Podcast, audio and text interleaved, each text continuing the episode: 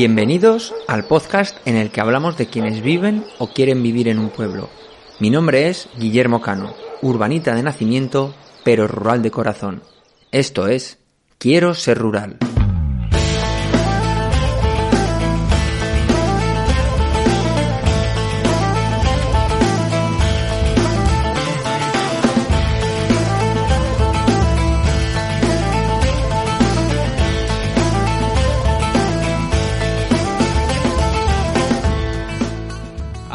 Buenas.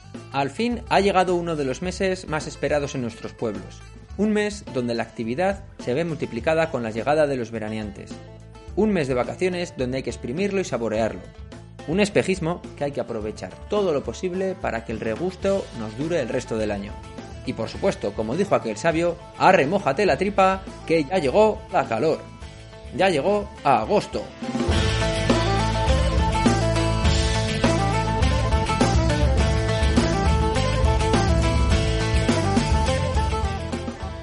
Agosto significa reencuentro con los amigos que no veías desde hace un año, o de visitas a la familia, con sus comilonas recordando viejas historias. Mes de echar una mano al huerto de los abuelos o alguna de las tantas faenas que quedan pendientes. Las deseadas fiestas patronales, con las peñas de aquí para allá organizando los eventos, o la orquesta de la noche con sus canciones del verano en el frontón. Y por supuesto, no puede faltar el bingo, en el que por cierto siempre hay tongo.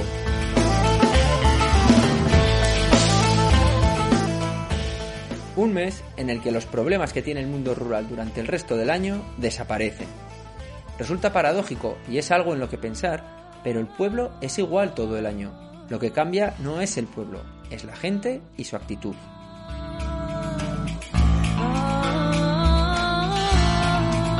Y es que desde fuera se habla muchas veces de las carencias que tienen los pueblos.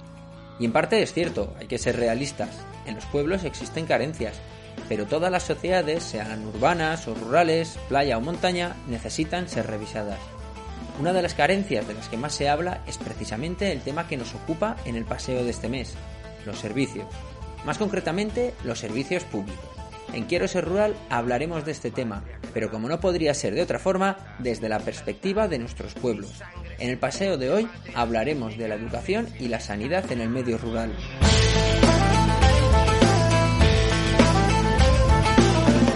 Para tratar los dos temas, esta vez he organizado un paseo doble, invitando a un profesor y a un enfermero para que compartan con nosotros su realidad, como docente y sanitario del mundo rural.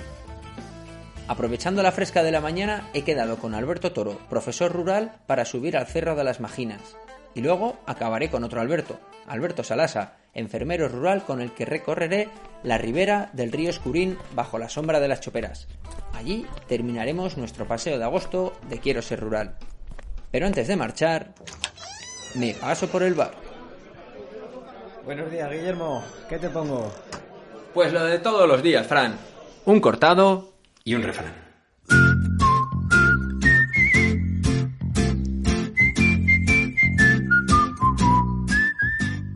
Quien en agosto hará, despensa prepara.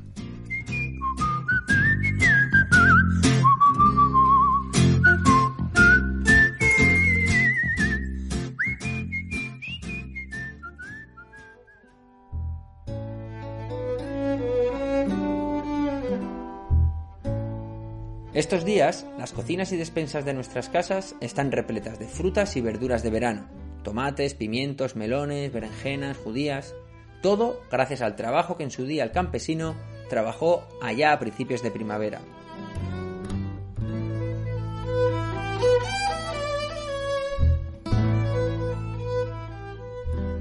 Pero aunque ahora estemos disfrutando de esos frutos, el campesino sabe que si quiere comer también en invierno y de temporada, ya puede ponerse a trabajar la tierra. Y es que es el mes de agosto en el que plantamos los cultivos para el invierno. Parece mentira que los brócolis o coliflores que nos comemos en enero con el termómetro bajo cero son plantados en estos días a 40 grados.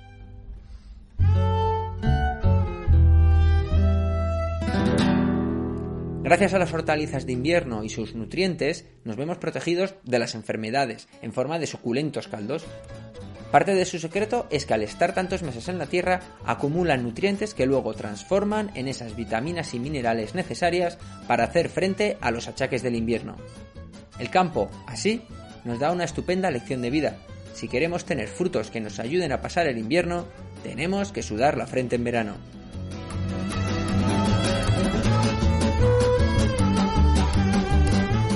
¡Hala!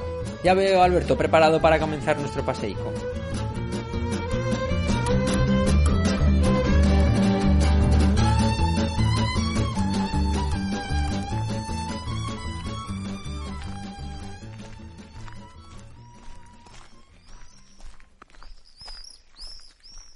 A los buenos días, Alberto. Muchas gracias por acompañarme en este paseico en Quiero ser rural. Muy buenos días, Guillermo. El placer es mío. Gracias por la invitación. De nada, hombre. Alberto lleva 18 años como docente, dos años en varios colegios públicos de ciudad y 16 en otros tantos rurales. Voy a ser directo. ¿Tú qué prefieres? Eh, pues sinceramente el rural. Lo has, lo has elegido, vaya. Eh, bueno, realmente tampoco, ¿eh? Fui por descubriendo, de hecho yo soy de Teruel y no, no había ido a muchísimos pueblos de Teruel. Y yo tampoco he tenido pueblo como la mayoría de gente de, Teruel que en los veranos se iba. Y entonces, em, eh, por eh, el destino y el trabajo, fui descubriendo los medios rurales y bueno, ahora, ahora no me los quites. Estoy, me he ganado uno. te, te cautivó el mundo rural, vaya.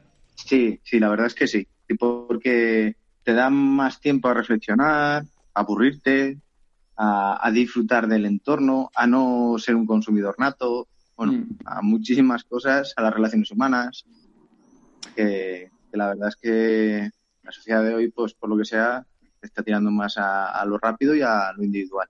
Entonces, de momento me quedo con lo rural. Bueno, habrá mucha gente, claro, que, conocerá eh, lo, que lo que supone ser docente en el mundo urbano. Así que vamos a imaginarnos que, eres un profesor que se ha pegado los últimos 10 años trabajando en una gran ciudad eh, y ahora de repente te destinan o tú eliges por la razón que sea irte a un medio rural. ¿Cuáles serían las principales diferencias que destacarías entre una etapa como profesor urbanita y otro rural? Bueno, a ver, en, lo urbano quizá haya más medios, mm, por decirlo de alguna forma, eh, materiales diría, y bueno, sí, humanos también, pero hay como menos, a ver, es que no todos los centros, ¿no? Pero sí en, la inmensa voy a generalizar, que no está bien, pero lo voy a hacer, eh, hay como menos personalización del aprendizaje, menos individualización y quizá por ende menos inclusión al fin y al cabo. Y luego también hay menos estímulos eh, reales para las edades educativas que están como en medio natural. Es imprescindible en el ser humano, hasta los 12 años por lo menos, y más. Claro, porque ¿cuántos alumnos tienes en tu clase? Pues a ver, ahora somos cinco, igual pasamos a ocho, que hay unas familias interesadas de la ciudad que no están contentas con esa forma de vida ni la educación para sus hijos Hmm. Y bueno, de cinco pasamos a ocho, con lo cual son como tus hijos y tus hijas. Entonces, claro, eh, la individualización es más, es más, sin más.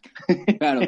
ya que creas que no, en una clase con 20 o 20 y pico, pues es por tiempo, por eh, problemas logísticos, es imposible.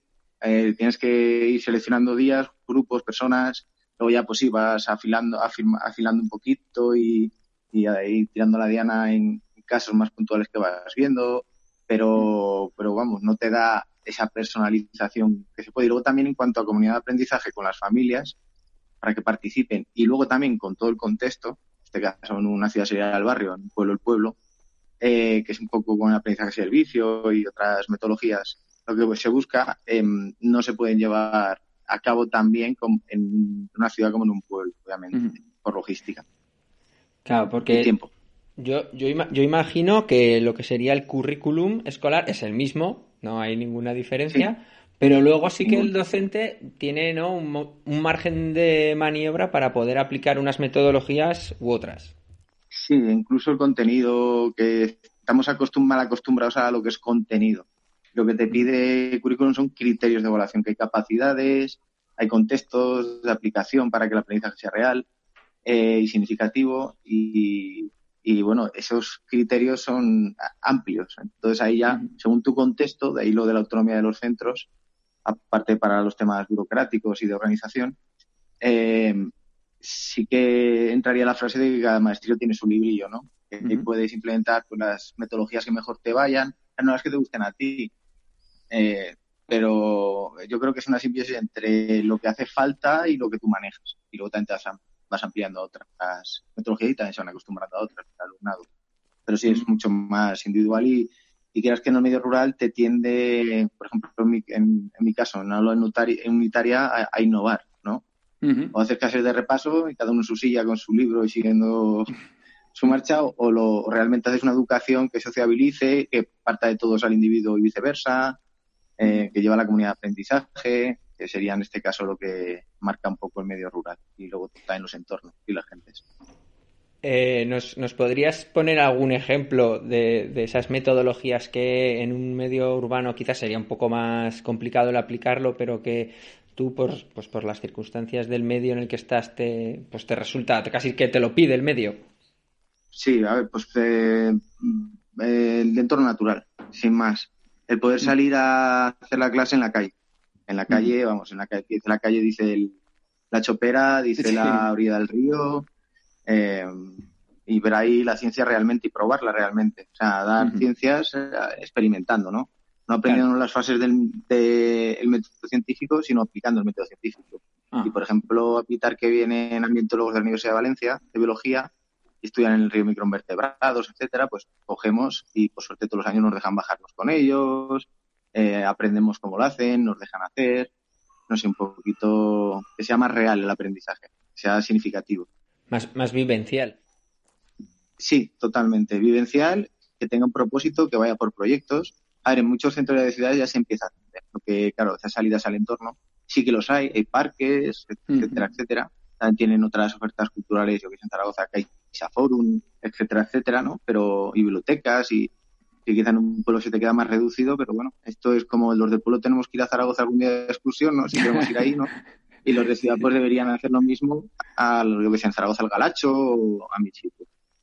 Eh, y luego los del entorno próximo. Pero sí, eh, ese por ejemplo sería uno. Luego también, no sé, eh, vas a jugar a, bueno, a jugar, a aprender a entrevistar, ¿no? A usar eh, patrones de lenguaje y, y fórmulas argumentativas, etcétera, etcétera, preguntas, eh, vericidad de las fuentes, mm. destreza de pensamiento, poco aplicadas con distintas materias interrelacionadas, pues tienes todo el pueblo, eh, es tu primera encuesta.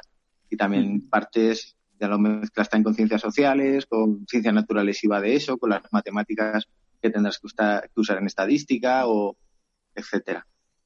No sé, es un poco eso, eh, sacarlo fuera y hacerlo fuera. Desde luego ahí juega un papel muy importante el propio docente aplicando esas nuevas metodologías. Eh, hemos estado hablando ¿no? de, esa diferencia de lo urbano y lo rural desde la mirada del docente. Mm, vamos a intentar hacer el mismo ejercicio, pero esta vez desde la visión de, un chaval o una chavala eh, que se ha pegado pues unos cinco años en un colegio de ciudad y lo trasladan a un pequeño cole rural. ¿Cuál crees que serían esas diferencias que podría notar el alumno? Eh, bueno, al principio creo que extrañamiento, obviamente. y luego también sentirse foco de, miradas, ¿no? Y de, y de entrar en un vínculo muy pequeño viniendo de uno muy grande, ¿no? En el cual puedes elegir igual eh, pandillas dentro del mismo aula o y aquí pues te queda lo que hay, lo que al paso del tiempo las personas que he conocido que han hecho ese cambio se quedan con el rural. Lo prefieren, ¿no? También deja ser a la persona y a todos nos gusta ser escuchados. No escucharía, sino ser escuchados y ser tenidos en cuenta y cada vez que no, pues un aula rural, eso es lo primero. Yo creo que a nivel de desarrollo humano, holístico, en todas sus versiones, es el, es el, pilar central. Y en eso lo demás eh, baila, neurocientíficamente hablando. Aquí encajaría también muy bien lo de menos es más, ¿no? Al haber eh, menos gente, pues eh, eh, se consigue sacarle mucho más provecho a, la experiencia de, un sistema educativo. antiguamente existía la figura del profesor del pueblo, el maestro, que pasaba lista durante generaciones a todos los niños y niñas del mismo. Pero lejos de la realidad, los profesores en los pueblos cambian cada año, con el consiguiente desgaste de los alumnos y una falta de continuidad en los programas educativos. ¿Crees que habría que recuperar esa figura e intentar que se asienten en los pueblos eh, los docentes con medidas que lo favoreciesen? Absolutamente sí. De hecho, voy a decir otra referencia. Manuel Cosío, que era uno de los compañeros de Giner de los Ríos y de la escuela La ILE de Libre Enseñanza, que es en la mm. que se basa todas las nuevas metodologías y tal. Ya tienen un siglo, incluso María Montessori se basó en mm. ellos. Eh, dijo una frase además está en los archivos de Radio Televisión Española, que sale su imagen y su voz, y dijo que las mejores y los mejores docentes vayan a los lugares más alejados de nuestras tierras, que es donde más falta hacen. Eso fue en 1920 y pico y creo que a día de hoy sigue estando vigente. Em, eh, realmente la continuidad es un factor fundamental a la hora de hacer familia, a la hora de crecer juntos, a la hora de ir afrontando las problemáticas. Hay muchos docentes que también les gustaría. Por ejemplo, en este caso, a mi compañera y gran amiga Marta Arguís estuvo seis años seguidos de interina y el séptimo que iba a llegar otra compañera y tal, bueno, pues eh, no, hubo forma posible de que se quedara queriendo los padres, queriendo ella, etcétera, eh, por cosa burocrática.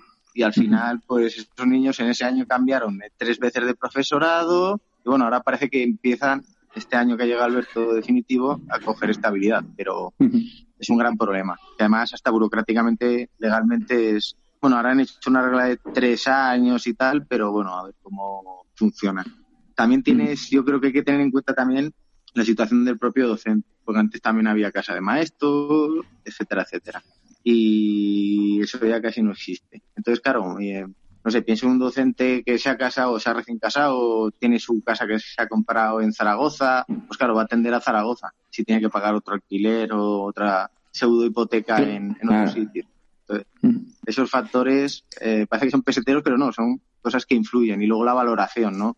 De tu propio departamento de administración a, las personas que están en, más en el medio rural con menos, eh, como lo diría, con menos servicios, por decirlo así, y que bueno, para hay que incentivar, ¿no? Esa, ese quedarse en el lugar. además, yo creo que que es cuestión de ponerse a afinar un poco las normas y, y las recompensas, por decirlo así, eh, que no tienen por qué ser económicas, y yo creo que eso mejoraría bastante y asentaría más, más población a la larga en el medio rural. Claro, se suma, no yo me imagino al, al eh, a la oportunidad que tiene una persona de ir a, a trabajar a, a, un pueblo como docente, que pues me imagino que le echarán para atrás las, las mismas eh, problemáticas que tenemos las personas que vivimos en los medios rurales, pero claro, una persona que igual es de una ciudad y le toca irse a un pueblo, pues si no le facilitan las cosas, pues, pues para qué me voy a quedar, ¿no? Pues me vuelvo de donde vengo. No, familia, muchas personas de estas y, en fin, y pagos, ¿no? Sí, sí, totalmente de, acuerdo. Ah, luego cuando estás en el mundo rural, lo que hemos dicho, no es otra cosa, pero... Porque una pregunta, eh, cuando imagínate una, persona de un pequeño pueblo que se va, que estudia magisterio, eh, luego tiene algún tipo de ventaja o facilidades para ir a su propio pueblo o su comarca. No, ahí ya es eh, aleatorio y por méritos.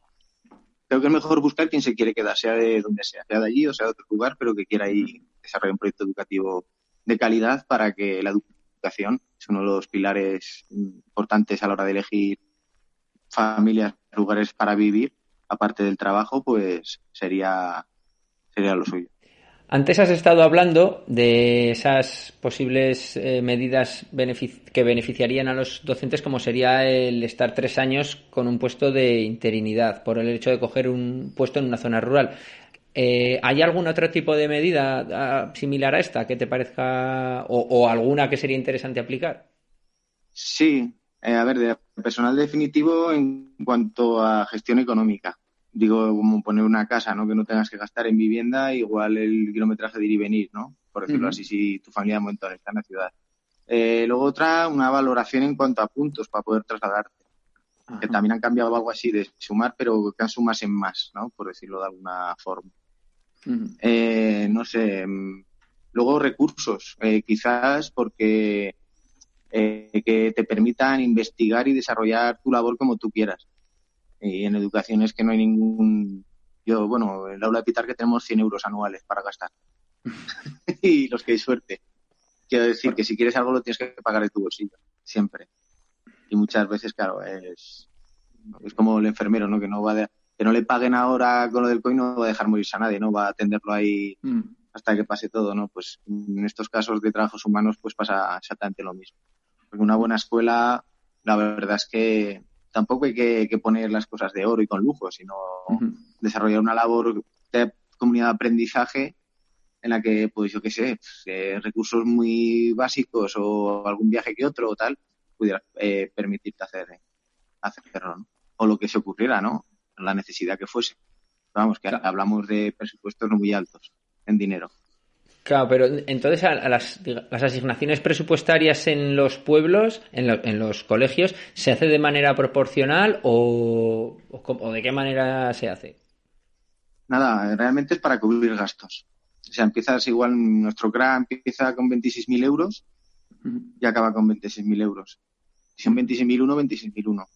Pero es para pagar eh, calefacción, instalaciones, eh, fotocopias de, de cristal y tres cosas más. Pateado de oficina que se llama, ¿no? Un poco lápices, rotuladores y tal, no para las clases, sino para los docentes y, y poco más y es que tampoco para algún viaje si se hace a nivel de todo lo que el CRA. Vamos, que es lo comido por lo servido, que no hay ningún margen de... Que quieres un robot que vale 400 euros o 200 euros, pues no tienes... Te tienes que inventar por ahí cosas para o un mobiliario un poco más amable y un poco más flexible, que te dé más posibilidades dentro de, pues tampoco. O un eh. viaje a algún sitio que quieras. Eh, yo a la gruta de cristal porque está estudiando desde la prehistoria hasta la formación de la Tierra, ¿no? Tampoco.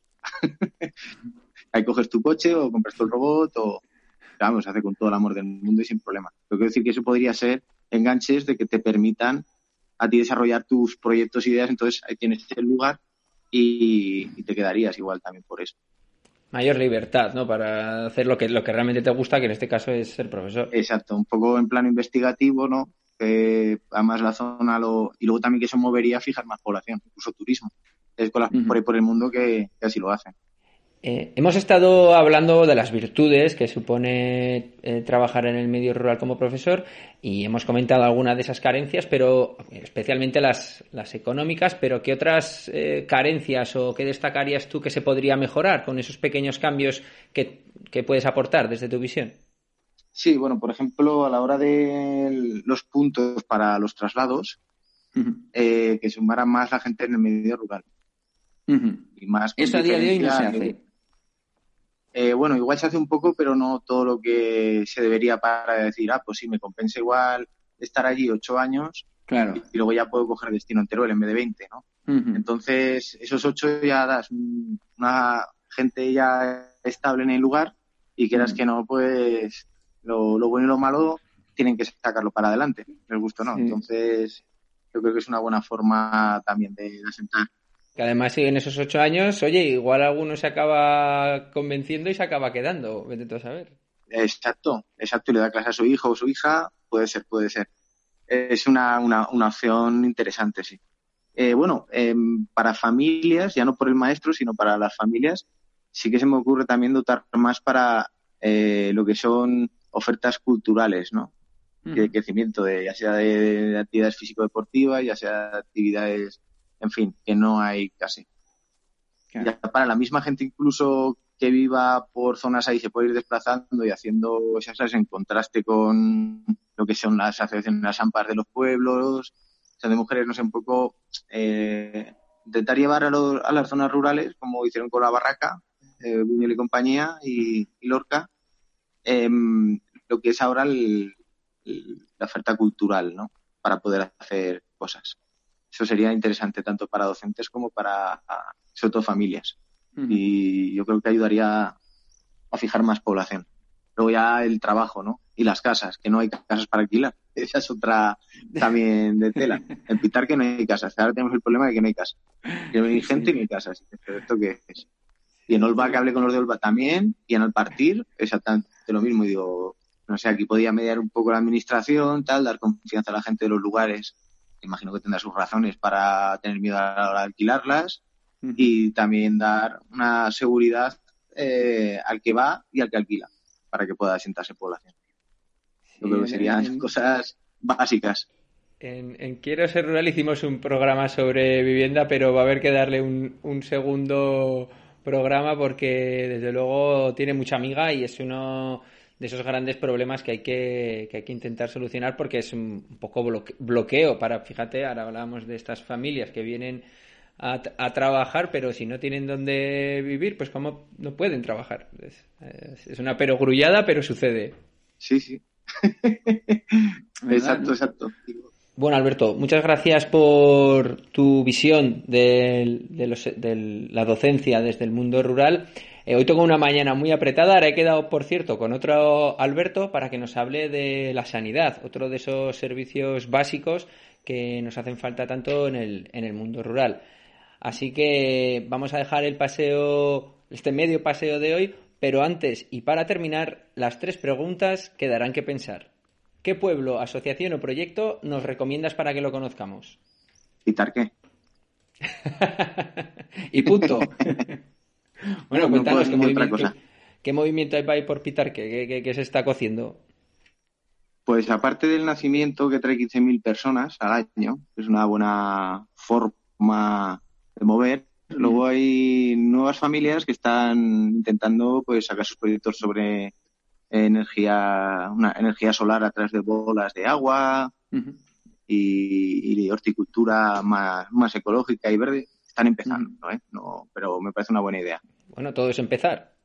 Sí, sí, exacto. Un colegio también entre todos un poco, a ser posible, referente en algo, no nuestro, sin más, ni mejor ni peor que nadie, pero sí que pueda atraer a más gente. Es, es un reclamo también, así que de momento hay, con esas dos cosas y Pitarque en todo su y turismo. Eh, ¿Qué le dirías a alguien que está sola en su pueblo y no sabe por dónde empezar a comprometerse y hacer cosas interesantes por su tierra? Bueno, pues que vaya empezando hablando desde su vecino hasta la administración correspondiente de, lo que le apetezca hacer en la capital y que y con todas las asociaciones que le ofrezcan ayuda e información de que pueda llevar adelante sus proyectos sobre todo que no se pase, que no se pare a lamentar, ni a, si acaso aburrirse un rato y cuando eso que se levante y que se lo con sus vecinos y de poco a poco a quien le vaya diciendo pues a ir tocando y tocando hasta que vaya encontrando sus teclas. Bueno, y por último, Alberto, eh, en nombre de todos los pueblos de España, eh, te nombro ministro de lo rural. Así que, sin más, aprovecho y te pregunto, como nuevo ministro de lo rural, ¿qué proyectos, iniciativas o propuestas te marcarías como objetivo prioritario para ayudar al mundo rural? Eh, las, escuelas donde se deje ser y se ayude a crecer al máximo a, a las personas que están en ellas y a toda la comunidad que les rodea. La educación como pilar. Desde luego que sí, la educación desde luego que es uno de esos pilares básicos de nuestra sociedad y, desde luego hay que dejar a los profesionales hacer su trabajo y que se puedan desarrollar.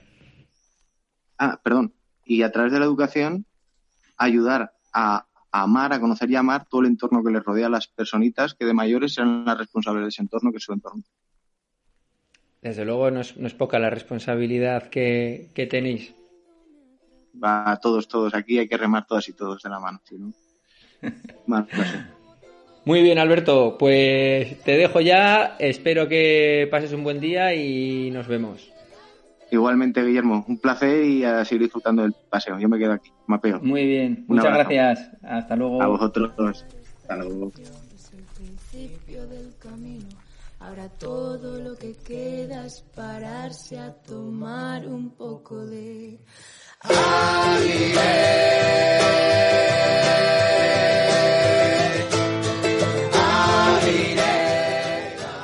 pues con este aire con olor a huerto me voy a ver al otro Alberto.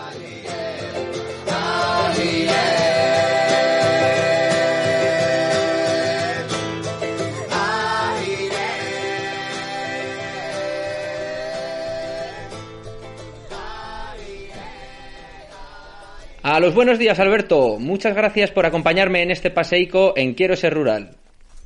Buenos días, Guillermo. ¿Qué tal? Muy bien.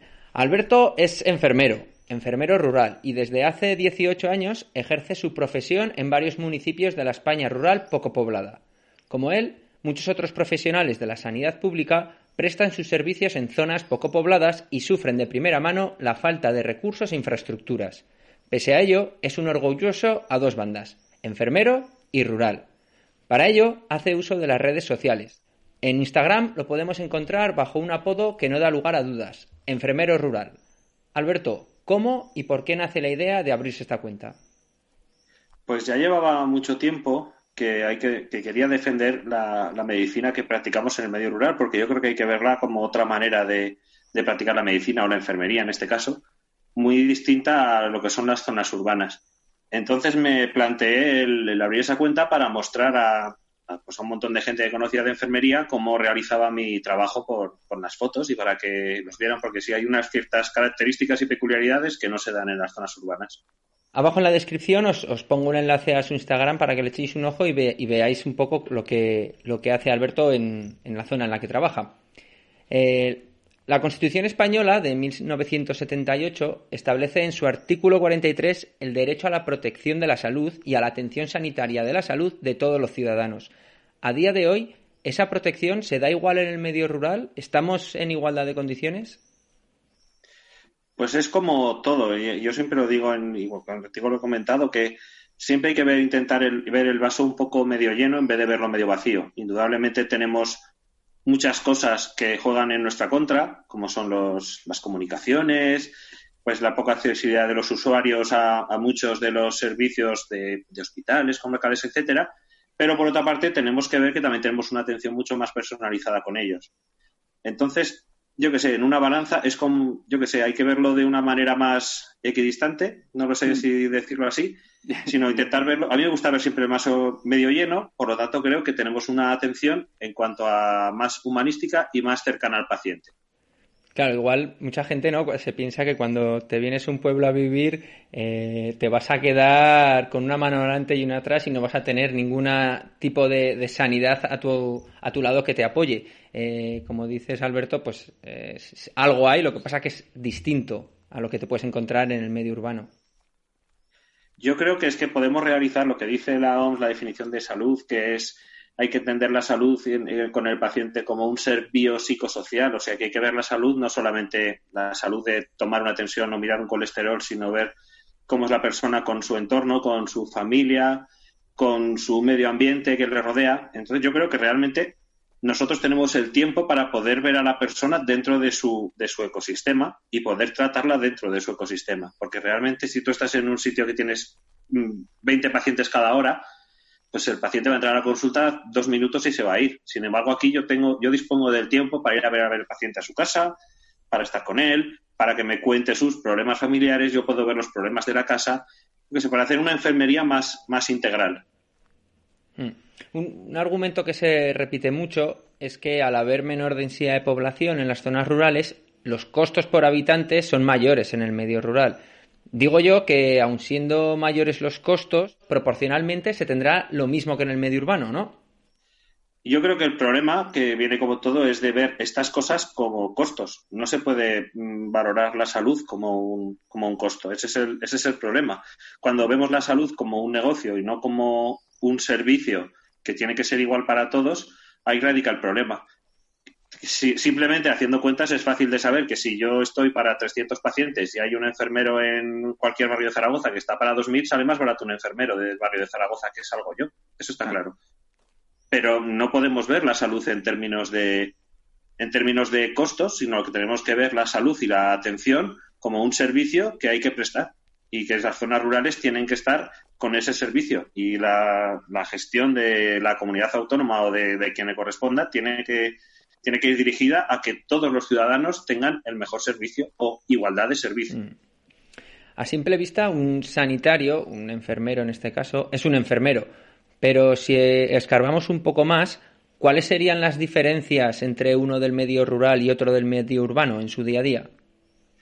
Yo creo que las diferencias más grandes es sobre todo la, dispersión con la que yo me con la que yo me encuentro, porque yo tengo nueve o diez pueblos con los que tengo que trabajar, muy separados unos de otros, Por lo tanto, solamente mis desplazamientos ya me cuesta mucho trabajo que uno que no se mueva de su consulta de, del centro de salud. Por otra parte, como ya he dicho antes, también yo llego a un pueblo y voy a tener dos pacientes, por lo tanto voy a tener más tiempo de, estar con ellos. Yo la consulta muchas veces la paso en la plaza del pueblo o la voy a pasar al bar, cosa que no creo que los centros de salud urbanos lo puedan hacer. Yo también conozco a todos mis pacientes por su nombre y apellidos prácticamente. No creo que esas cosas en un centro de salud urbano las puedan, las puedan hacer. No por falta de ganas quizás, sino por falta de tiempo y que tienen mucha más gente. Es una sanidad mucho más humanizada. humanizada, personalizada, sí. Por curiosidad, ¿cuántos kilómetros haces al mes? Uf, pues no lo sé. Mira, sin contar los que los de, que de mi casa al centro de salud, porque eso es, porque yo vivo, no vivo en la localidad donde trabajo, pero sin contar esos, pues yo creo que unos 350, 400. Madre no, eso son a la semana, perdón. Al mes serán, al mes serán más, al mes serán mil o unos mil al mes, supongo. Eh, eh, esos costos de desplazamiento, me imagino que estarán incluidos en el. Nos pagan un tanto por kilómetro, pero vamos, no está incluido ni de. Está desactualizado, ¿no? Será el que había hace 20 años el convenio. Eso es. Este, a ver, siempre viene bien cuando te pagan el kilometraje, pues sí, bien, pero indudablemente el desgaste del coche, porque vamos con nuestro coche personal. Entonces el desgaste del coche, más por estas carreteras y estas pistas que muchas veces te has de meter, indudablemente no te lo pagan, ni mucho menos. Claro, y luego un poco lo que te comentaba antes de las diferencias entre uno rural y uno urbano, eh, ¿vuestra manera de trabajar es exactamente la misma, aún en diferentes condiciones? Es decir, eh, ¿tenéis que seguir todos los mismos protocolos y las mismas eh, maneras de trabajar? ¿Y encontráis algún inconveniente desde vuestra perspectiva rural? Sí que tenemos que seguir, nosotros tenemos un contrato programa con unas directrices que tenemos o deberíamos cumplir a final de año y trabajamos todos con un mismo programa informático. O sea que en cuanto a la forma de trabajar, puede ser parecida, digamos, a como trabaja un enfermero en zona, en zona urbana. Pero sí que es verdad que yo me encuentro con, ahí sí que me encuentro con muchas, ese programa, el programa informático no está pensado para trabajar en las zonas rurales por la conexión, porque tenemos que tener unos portátiles que muchas veces no, nos funcionan. Entonces, claro, ahí me encuentro que llego a muchos pueblos y la mayoría de los días no me puedo conectar para trabajar. Entonces tengo que tirar de agenda de papel, que es mi compañera, para, para, cuando voy por esos pueblos. Y hay muchos días que ni pruebo porque es desesperante el, intentar conectarte. Tengo ahora mismo tres pueblos en verano a los que no ni siquiera llega internet, o sea que no hay internet. Por lo tanto, pues si tengo que entregar algún volante, tengo, pues lo escribo todo a mano y luego cuando llego al centro de salud lo transcribo. Y siempre quedas con la gente del pueblo, pues que si alguien baja a comprar o lo que sea, le dejas los papeles ya impresos preparados en, el centro de salud para que los recojan. De recadero, en vez de comprar los papeles para todo el pueblo, pues recogen también las, las pautas de Sintron para todo el pueblo. Porque tú luego también distribuyes los medicamentos. ¿Haces de, farmacéutico o no? Eso... No, no, no. Eso lo, eh, lo, hace el servicio de farmacia. Sí que es verdad que es como, como me llevo bien lo, que te he dicho con los pacientes, que te llevas bien con ellos y los conoces, pues hay muchas veces que les dices, pues tranquilo que cuando venga yo la semana que viene ya te recogeré esto, sobre todo abuelicos que no se pueden, no se pueden mover o por lo que sea, pues hay veces que les llevas tú las cosas, yo ahí no tengo ningún problema. De hecho, incluso hay muchos que tienen mi número de teléfono personal y hay veces que me lo dicen. Y entonces lo hago, pero eso no, me cuesta nada. Claro, tú lo, haces de farmacéutico, pero a nivel personal, como si fuese cualquier otro vecino del pueblo que va y les hace el favor. No, no, lo haces como enfermera, vaya. Eso sí, no, porque la farmacia además suele ir por todos los pueblos igual y aunque sea una vez a la semana, pero también tienen el servicio el servicio cubierto en la mayoría de los casos. Hoy en el programa estamos hablando de, los servicios y sin lugar a dudas lo mejor que le puede pasar a un pueblo es que quien ofrece esos servicios viva en la zona. Sin embargo, la realidad es que nadie quiere venirse. ¿A qué crees que se debe? Es que ese es el eterno dilema de por qué los que vivimos en las zonas rurales vivimos aquí y los que vienen de fuera dicen, qué bien, pero qué bien vivís aquí, pero sin embargo no viene nadie. Ese es que es el, es el eterno, el eterno dilema que, que tenemos. Pues no lo sé, no lo sé por qué no quieren coger las plazas en zona rural, ni sé por qué la gente quiere. Ojalá tuviera la respuesta, porque entonces mejoraría mucho las cosas si encontrara la respuesta a eso.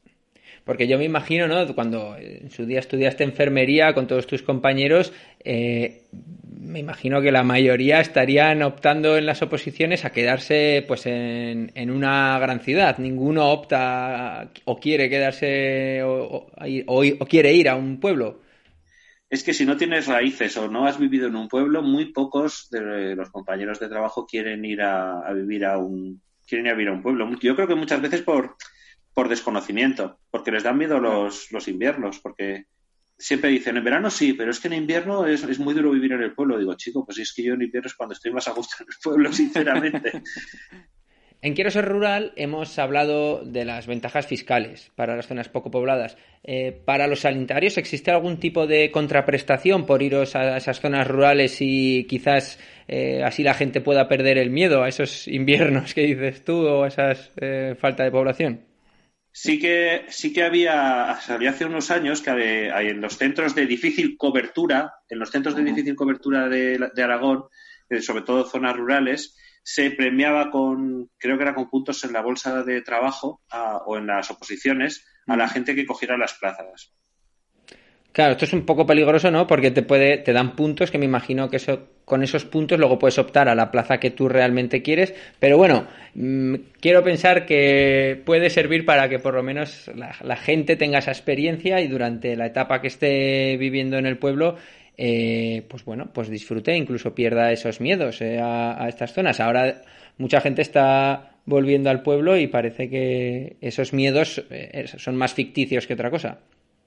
Yo todo, con toda la gente que he trabajado, he trabajado con muchos médicos y con muchos enfermeros a lo largo de los, de los años y ha habido de todo, indudablemente, ha habido mucha gente que solamente ha estado de paso, pero sí que me he encontrado gente que venía de Zaragoza, que nunca había salido de Zaragoza y si se ha quedado o está pensando en volver porque se ha tenido que ir por circunstancias familiares, pero está pensando en volver porque se ha quedado encantado por cómo se trabaja en la zona rural. O sea que yo creo que es probar, es perder un poco el miedo a, a ver cómo se vive en un pueblo. Hmm. Claro, entiendo que, igual habrá gente, ¿no? Habrá profesionales que realmente, pues oye, les gusta más el, el, estilo de trabajo que puedes encontrar en un hospital, que es, o en una gran ciudad, que, pues bueno, es, es como es, y sin embargo habrá otra gente que le guste más eh, pues eso, esos ritmos, esas maneras de trabajar que te puedes encontrar en una zona rural. Yo creo que hay que, hay que intentar ser adaptable, pero eso como todas las circunstancias de, de, tu vida, vamos, pero sí que es verdad que yo, por ejemplo, me encanta hacer cursos y me encanta seguir formándome y yo he hecho un curso de, educación grupal de diabetes y luego me he encontrado que en mi zona no lo, no lo, puedo, no lo puedo aplicar. ¿Por qué? Pues porque no tengo grupos Diana de, de diabéticos que, a los que pueda a los que pueda ejercer todo lo que todo lo que ha aprendido en ese curso, ¿no? ¿Qué tengo que hacer? Pues intentar adaptarlo y en vez de hacer una educación grupal, intentar hacer una educación de solamente tres personas o puedo hacer otras cosas. La cuestión es pensar tú qué puedes hacer por la gente, pero siempre salen cosas. Se pueden hacer un montón de proyectos súper interesantes y lo principal es estar motivado para trabajar. Tú, Alberto, estás en una asociación que se dedica a hacer formación en, pueblos. Eh, ¿Qué tipo de formación lleváis a los pueblos? Pues yo en una asociación que se llama, una asociación sin ánimo de lucro de enfermería que se llama Cuidae, con ellos lo que conseguí hacer es que en, en, muchas zonas, en muchos pueblos que están muy alejados, yo me di cuenta que para mí lo que era primordial era que en caso de una urgencia grave tuvieran un desfibrilador y la gente supiera cómo usarlo. Porque si estás a 40 minutos del centro de salud, ya no digo de un hospital que estarás a una hora, para mí lo principal era saber cómo actuar ante la urgencia más grave de todas, que es una parada cardiorrespiratoria. Entonces, en cooperación con la asociación y con las comarcas, pues intenté hacer llevar a cabo un proyecto de que todos los pueblos tuvieran su desfibrilador y gente formada para que supiera para que supiera manejarlo. ¿Y la gente qué tal responde? ¿Se apuntan a estos cursos o, una maravilla, porque cuando les explicas para qué sirve, le pierden un poco el miedo a, a saber cómo funciona el aparato y todo eso, pues es que la gente está súper súper motivada porque realmente les enseñas a cómo salvar la vida de tu vecino. Yo una cosa de mm. que les digo siempre cuando vamos a dar los cursos es que la, la mejor UBI móvil que puedes tener en la zona rural es el vecino que tienes al lado. No vas a tener una UBI móvil mejor, porque la, la UBI móvil está una hora. Sin embargo, el vecino está un minuto. Entonces, el que te va a salvar la vida, si sabe hacer las cosas, es el vecino, no va a ser la UBI móvil. Un, vecino que esté, que esté formado, esperemos. Claro, indudablemente un vecino que esté formado, pero bueno, que la formación es muy sencilla. el aparato quitarte te los miedos, lo que ¿no? se hacer, hay que perderle el miedo a, a utilizarlo. Sí, desde luego en los pueblos eh, es muy necesario, desafortunadamente o afortunadamente la población está envejecida y los casos y las no los, los incidentes que puedan ocurrir pues van muy en la línea de, de este tipo de, de reanimaciones. Venga, no, no vamos a hablar solo de lo malo. Mm, Antes ya nos has contado eh, alguna de esas ventajas, pero ¿cuáles son para ti algunas de esas otras ventajas que tiene ser el enfermero rural? Para mí la, mayor ventaja es el, la cercanía al paciente, sin ninguna duda, porque yo creo que es lo que, lo que prima sobre, sobre todo. Porque lo otro sí que son inconvenientes, las distancias, eh, internet, no sé qué, no sé cuántos, pero luego cuando tienes un problema con un paciente que se ha roto una cadera y tú llegas allí y es lo que te he dicho antes, puedes ver perfectamente, es, si, tú ya sabes si ese paciente mm, depende de, de alguien, o sea, tiene alguien a su cargo o quién le puede llevar comida al día siguiente, o quién le puede llevar en coche. Que sabes exactamente todo el entorno que rodea, que rodea a ese paciente. Entonces, para mí es muy satisfactorio ver que puedes actuar no solo en el nivel de que voy y le pongo un gotero y lo mando al hospital, sino que yo ya estoy pensando en lo que voy a hacer cuando el paciente va a volver a casa, porque sé cómo, sé todo lo que rodea a su entorno. Por lo tanto, para mí es una ventaja muy grande el poder trabajar, el poder trabajar así. El tema de la sanidad en España se ha visto que sufre una profunda crisis y que son los sanitarios los primeros que sufren esas consecuencias, y más en la época COVID en la que nos encontramos. Podríamos estar hablando horas sobre todos estos temas que nos deberían preocupar a todos, pero por la naturaleza del programa nos hemos centrado en los problemas de la sanidad en nuestros pueblos, por su conducción de rural. Así que Alberto, la mañana se nos ha echado encima y el paseo de hoy ha llegado a su fin. Pero antes y para terminar, las tres preguntas que darán que pensar. ¿Qué pueblo, asociación o proyecto nos recomiendas para que lo conozcamos? Pues yo aquí voy a barrer para casa, porque yo siempre he vivido en zona rural y en Cuevas de Cañar hay una asociación, la Asociación Cultural El Morrón, que es un pueblo muy pequeñito de 60 habitantes, tiene más de 400 socios y todos los años organiza una, una semana cultural con unos conciertos en un convento en ruinas, dinamiza muchísimo el pueblo, hace un montón de cosas y por lo tanto, pues con permiso, yo voy a barrer para, para, para lo mío y para que la gente vaya a mi pueblo y conozca la asociación. Claro que sí, me ha, he oído hablar de ella y me han hablado muy bien, así que, lo corroboro. ¿Qué le dirías a alguien que está sola en su pueblo y no sabe por dónde empezar a comprometerse y hacer cosas interesantes por su tierra? Pues yo lo primero que haría si tuviera esa inquietud de no es intentar crear redes de contacto con toda la gente que piense un poco como ella alrededor, que somos somos muy poquitos los que por desgracia, los que estamos así como más como activistas rurales, que digo yo, pero que sí que es verdad que creando redes y conociéndote unos a otros de todos los pueblos, yo creo que al final es como conseguiremos hacer como conseguiremos hacer cosas.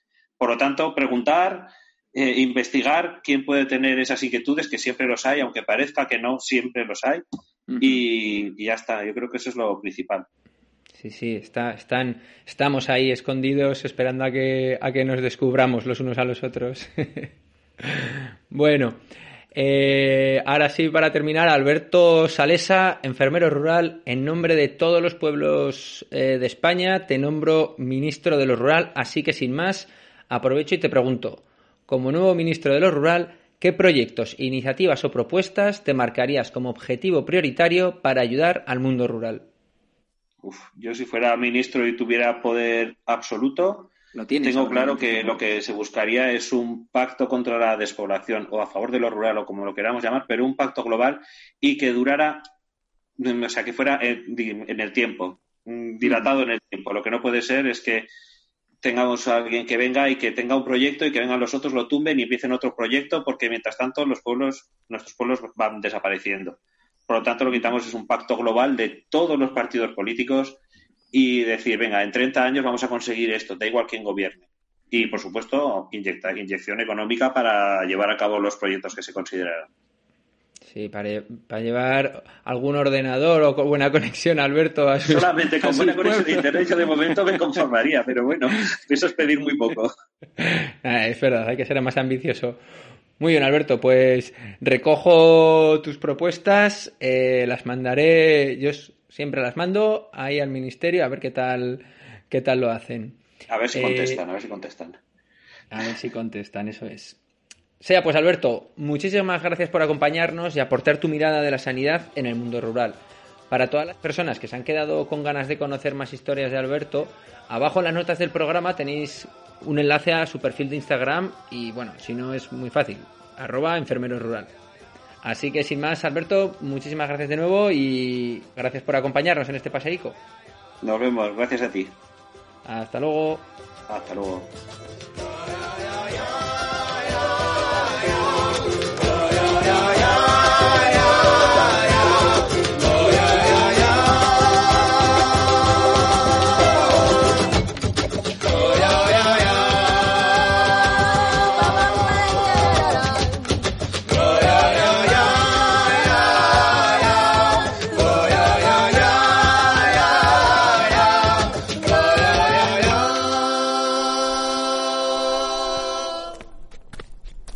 Hombre, pero ¿quién tenemos aquí? Si es Milagros y sus milagros.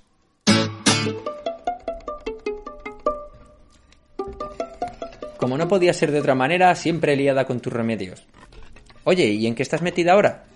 Pues mira que estoy preparando para hacer jabón casero. Anda, pues me viene estupendo saber cómo se hace. Con esto de estar lavándonos las manos todo el rato, me ha salido un sarpullido y la gente me ha recomendado que me haga mi propio jabón casero. Pues como quieras. ¿Tienes tiempo ahora? Hombre, claro, para tus milagros, todo el del mundo. Se prepara un caldero grande que quepa pues 25 o 30 litros porque crece, luego crece mucho el, el jabón. 5 litros de grasas, de aceites usados, 5 litros de agua y un kilo de sosa cáustica. Primeramente se echa el aceite, el agua y seguido la sosa. Y tienes un palo preparado para dar vueltas y vueltas y vueltas hasta que se disuelve bien la sosa. Una vez que se ha disuelto la sosa, se coge y se pone a fuego. Y removiendo, removiendo. Y cuando ya empieza a hervir, hervir, al tener la sosa, sube muy deprisa. Y hay que ir echándole agua, echándole agua. Hervir y echar un poquito de agua. Con mucho cuidado para que no se salga. Cuando ya empieza a salir burbujas, en vez de subir el jabón, hace burbujas, entonces es cuando ya empieza a ser jabón. Pues a lo mejor en hora y media ya te sale un jabón especial.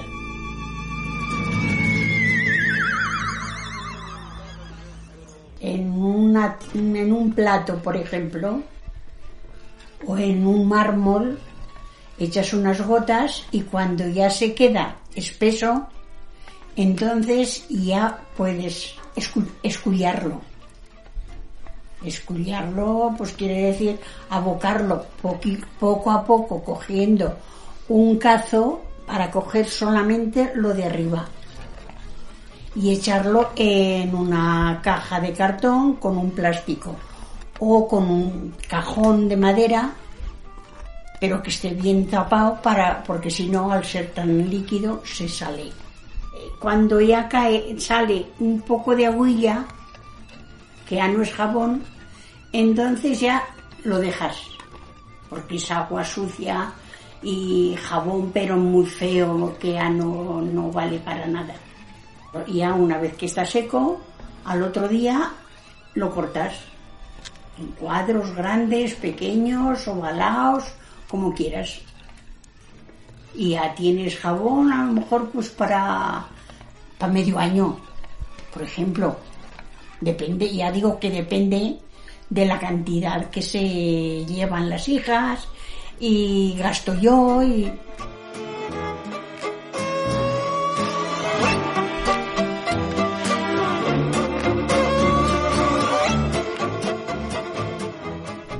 se utilizan pues para ropas, para calzar, lavar los calzados, los zapatillas, eh, para fregar incluso el suelo, se deshace, para las manos, para el cuerpo humano, hay personas que los geles no le van bien, por la razón que sea, y utilizan el jabón ese, y hasta las impurezas se le van de, con ese jabón. Madre mía, cuántas cosas. Me lo apunto todo y así luego lo podré hacer en casa. Muchísimas gracias, Milagros. Hasta luego. Hasta cuando quieras, Guillermo.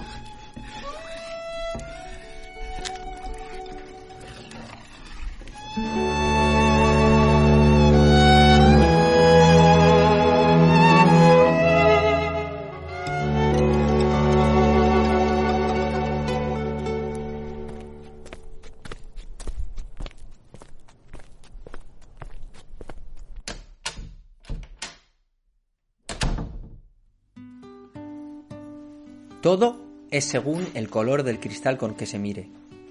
Para el mundo rural, durante muchos años se ha estado utilizando un cristal oscuro, sucio, sin limpiar, del que solo se puede ver al otro lado sombras y figuras borrosas sin definir. Un cristal roto, sin pulir, que distorsiona la realidad que hay al otro lado.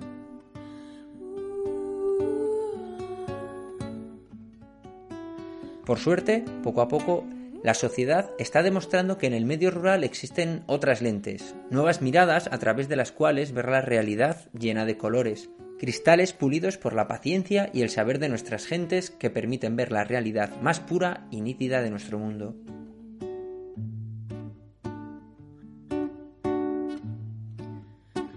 En el paseo de hoy hemos conocido que donde unos ven carencias, nosotros vemos abundancia. Es un orgullo que servicios como la sanidad o la educación sean públicas y estén llenas de humanidad, de trato cercano, dedicando el tiempo necesario a cada usuario gracias a la falta de saturación de los propios servicios de nuestro entorno.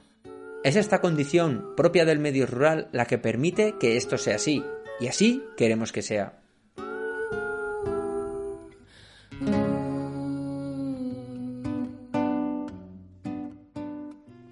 Claro que hay deficiencias y todo se puede mejorar, pero hemos de valorar también lo que tenemos, porque como hemos visto hoy, son muchas las ventajas de nuestros pequeños mundos. El contacto directo con la naturaleza, nuestro sosegado ritmo de vida, las relaciones cercanas que existen entre nosotros, el patrimonio que nos rodea, la libertad. Nunca nos cansaremos de repetirlo. Quien elige vivir en un pueblo, quien quiere vivir en el medio rural, lo hace porque al final del día, cuando se echa la cama, no hay carencias suficientes que le hagan arrepentirse del lugar en el que vive. Algo tiene que tener, algo intangible, incontable, algo que no puede ser medido, algo que solo puede sentirse cuando se vive.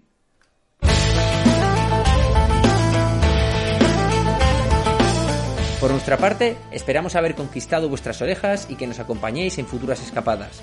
Juntos conoceremos nuevos caminos y nuevos horizontes. En la realización de este paseo hemos estado Roberto Morote y Guillermo Cano. Antes de irme, recordaros que dejéis vuestros comentarios y suscribiros a través de las plataformas iBox, iTunes, Facebook, Spotify o desde nuestra web quiero ser rural.com. No olvidéis ayudarnos a llegar al máximo de gente posible dándole al me gusta, al like, al corazón y que lo compartáis. Que lo compartáis y que habléis de él con vuestros vecinos y vecinas, en el bar, en la puerta de casa y en la plaza del pueblo. En el paseo de hoy hemos estado acompañados por Ombligo.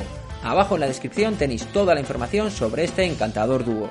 Y por último, agradecimientos a la persona que se queda, a la que quiere venir, a la que se fue, pero volverá. A todas aquellas que dicen... Quiero ser rural.